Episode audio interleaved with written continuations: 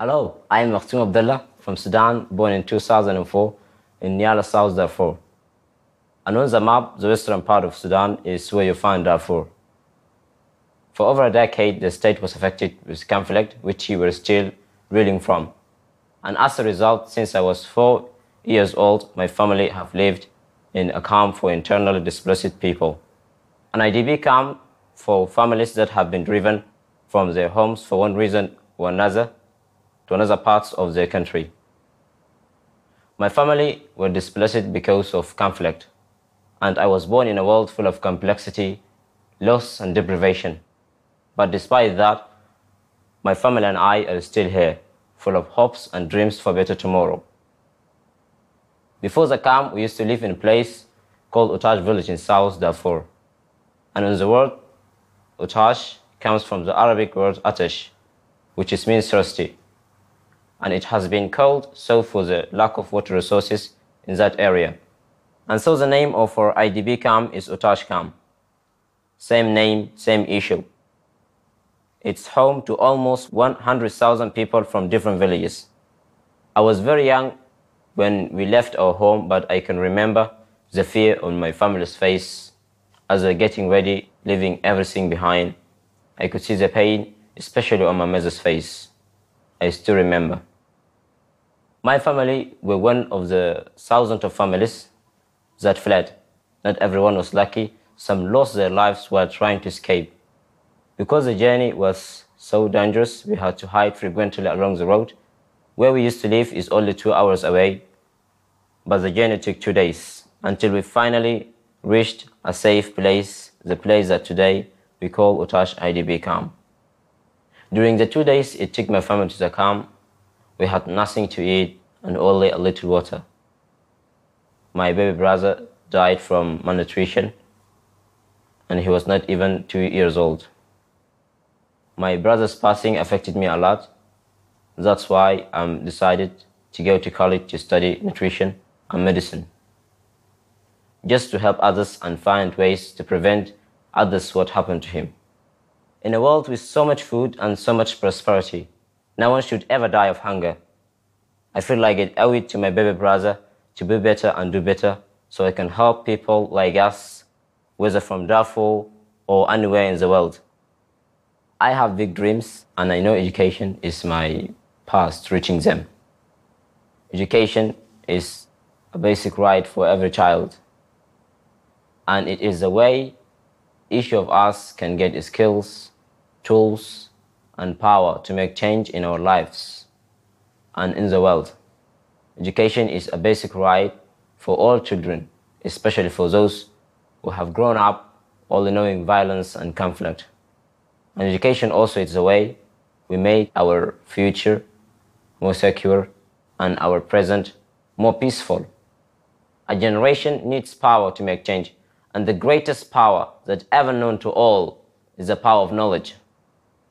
When I read books, I feel like I am no longer in my tiny room made of high without electricity in the camp. I feel like I'm confident enough to say that I am the captain of my destiny. From my room in the camp, I've been able to travel through books to Cairo, London, and France, and all the way to Columbia University in New York. And I know what most people may think about me that I'm an internal displaced person. That may be true, but I am more than that. I'm patience, I'm hope, dreams, and with education, I can get where I want to be. Education in an IDP camp is hard, and Otash has certainly had its ups and downs. At the beginning, there were no schools nearby. Now there are schools, but they're not always free. And we don't always have access to electricity or access to internet like schools in many other countries. But education should be free for every child.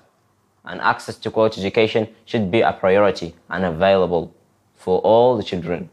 Meanwhile, as more people in Darfur have been displaced, the schools inside our camp have become overcrowded. But still, they have big dreams too. And in my state primary school exams, I came to third in the ranking out of thousands of students, which was a huge achievement for me. Soon I will take another test at the end of my secondary school, and then I hope progress onward to university, moving step by step closer to my ultimate goal. Along the way, I've learned to speak three languages. I speak fluently in Arabic, English, and Turkish. And recently I started to learn French. Je grand rêve. Learning languages makes me feel powerful as I challenge my mind. Uh, it also makes me feel I can communicate with other people, which is important to a connected and equitable world. And also, it's one of the many ways that can bring us all together as human. Because of my academic achievement, uh, a few years ago, UNICEF Sudan wrote an article about me in which I shared my biggest dream to one day to go to Columbia University and study medicine. And now today, I'm one of UNICEF Sudan Youth Advocate, championing the rights of every child to access to quality education. I told you I have big dreams. Since becoming a youth advocate with UNICEF Sudan, I've been emphasizing the importance of peace and education. And I see how youth in the camp look up to me and how my parents and siblings ooze with pride with the opportunities I have given, which makes me feel proud. And I love seeing everyone in the camp wants also to fight for education. Recently, I had the opportunity to fly to the capital of Sudan, Khartoum. It was the first time to me to be on airplane and first time also to leave Nyala. I even had the opportunity to meet the Prime Minister of Sudan along with other youths representing every state in Sudan, which was truly overwhelming for me. I, Makhtoum from Otash IDP camp, was the Prime Minister of Sudan, but also an eye-opener. I connected with other youths who came to the capital with a heart full of hope and a mind filled with determination, wanting to share their stories from their parts in their country. I realized that despite of our different cultural background, we were all one. We have the same plight and needs, but we all wanted one thing peace and fair treatment and access to services and opportunities. And this must be true with every child around the globe. The visit also reminded me that there is so much unfairness in this world. As I was lying in my hotel room with AC on and electricity, I thought of how I struggle in the camp to study and to sleep because of lack of electricity. When I study, I rely on flashlights. I can't help but ask the question why. I realize that I'm in so many ways so lucky because I have opportunities to succeed in life and I have the great privilege to continue to increase awareness about education for all children like me and across the world. Imagine if they were given the skills, power, and knowledge.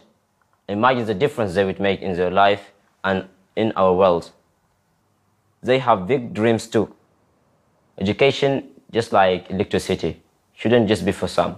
It's a necessity and a right, just like hopes, dreams, and opportunity.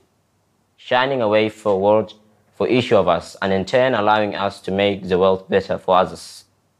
I'm Makhtoum Abdullah from Otash IDP camp, but I am so much more than that.